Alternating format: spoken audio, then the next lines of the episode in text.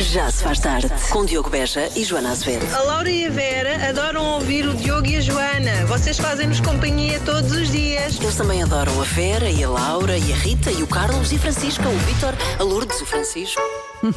Tudo verdade, gostamos muito de si e de vermos juntos mais uma segunda-feira a chegar ao fim com o Diogo Beja em Lua de Mel. Eu tenho sempre a mania de inventar desculpas para ter gente no estúdio, por isso, esta semana, chamo duas meninas da equipa da comercial para comentarem uma estatística sobre mulheres. Qual estatística? Quem é que vai estar em estúdio? O que é que vai acontecer? O que é que vão dizer? As respostas a estas perguntas, que imagino que esteja a fazer, daqui a pouco aqui na comercial, em casa, no carro, em todo lado, é o momento. O que é que tem a dizer sobre isto? Bom regresso a casa, boa semana. Já se faz tarde. Vamos ao prometido, o momento. O que é que tem a dizer sobre isto? Já se faz tarde. Então, tenho aqui uma estatística que vai servir de mote para uma mini discussão. No estúdio estão Rita Rogeroni e Vera Fernandes.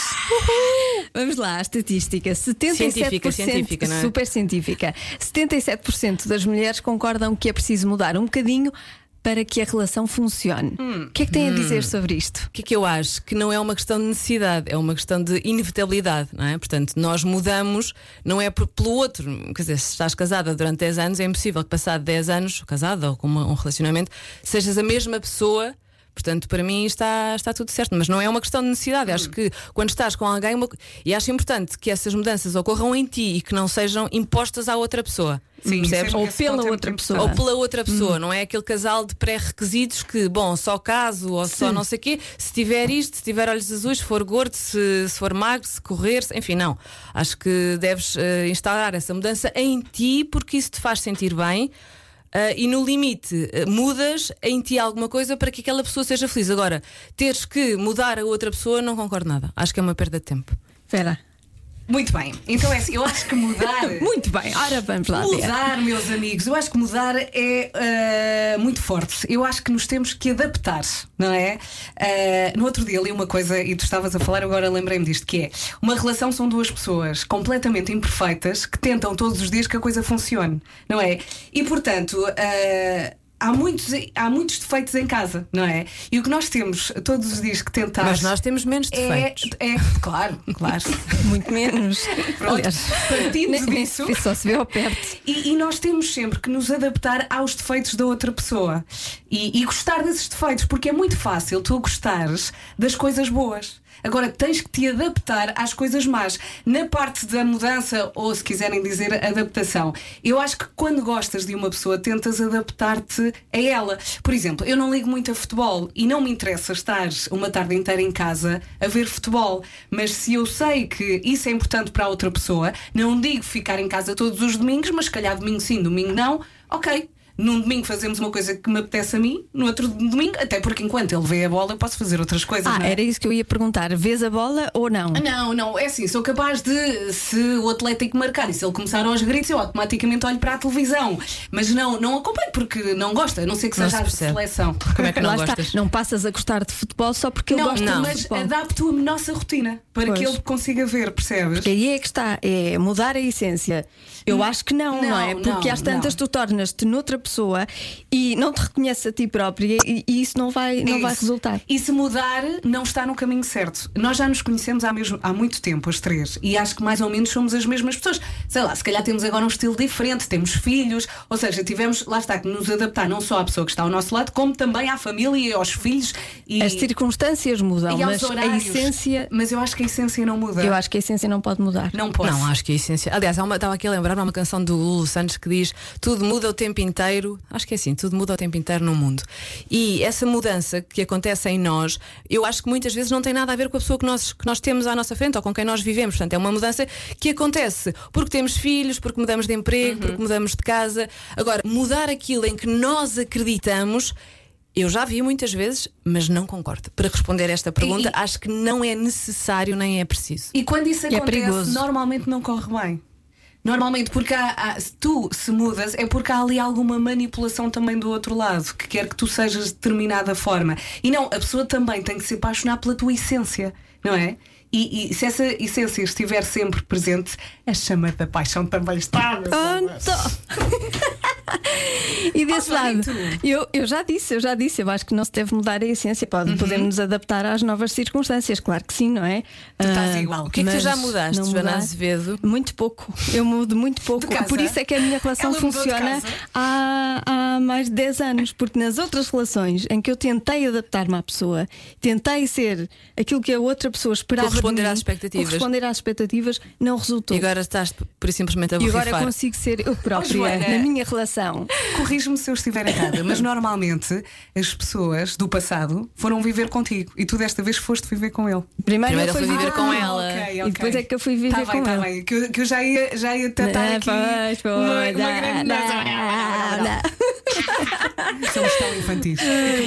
E desse lado, o que é que tem a dizer sobre isto? O WhatsApp da comercial a funcionar 910033. Já se faz tarde. Tanta gente se juntou à conversa hoje no o que é que tem a dizer sobre isto? 77% das mulheres concordam que é preciso mudar um bocadinho para que a relação funcione. Já recebi aqui algumas mensagens, curiosamente, mais de homens do que de mulheres. É, é interessante. E há um que diz, eh, um ouvinte que diz, pediu para não, eh, para não dizer o nome, eh, mudar para agradar é errado. Cometi esse erro quando acabou tudo e fiquei sem nada, sem amigos, sem vontade de nada. Felizmente encontrei-me e agora sou hiper feliz. Casado, dois enteados, dois fi- filhos. Agora, uma perspectiva de outra mulher.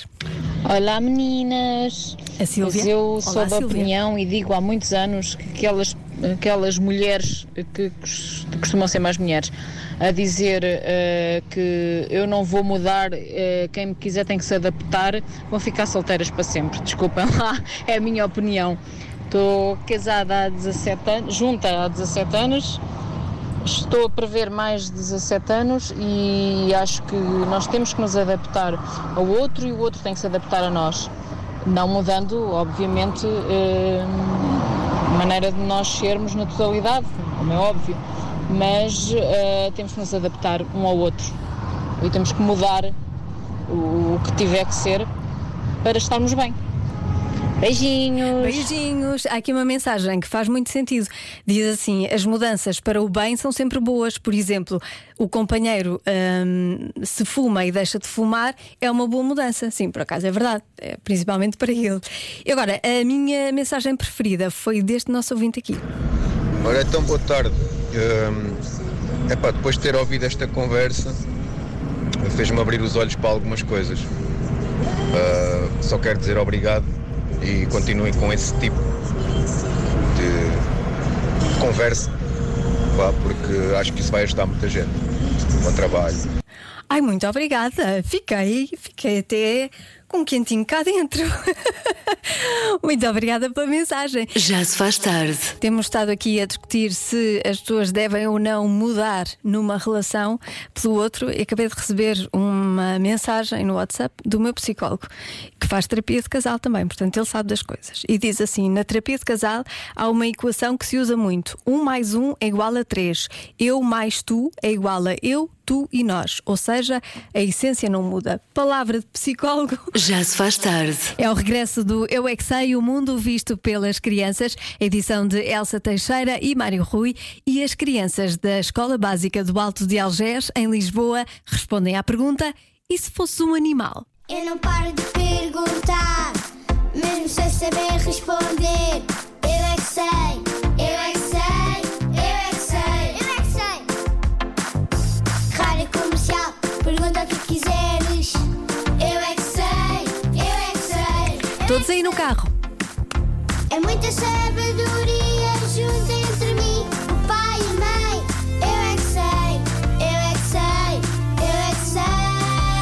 Mais uma vez. Eu é que sei, eu é que sei, eu é que sei, eu é que sei, eu é que sei. Eu queria ser um animal unicórnio. Porquê? Porque sim, por causa que o unicórnio tem a magia do corno. É gostava de ser o meu dinossauro favorito. Tem um raptor voador.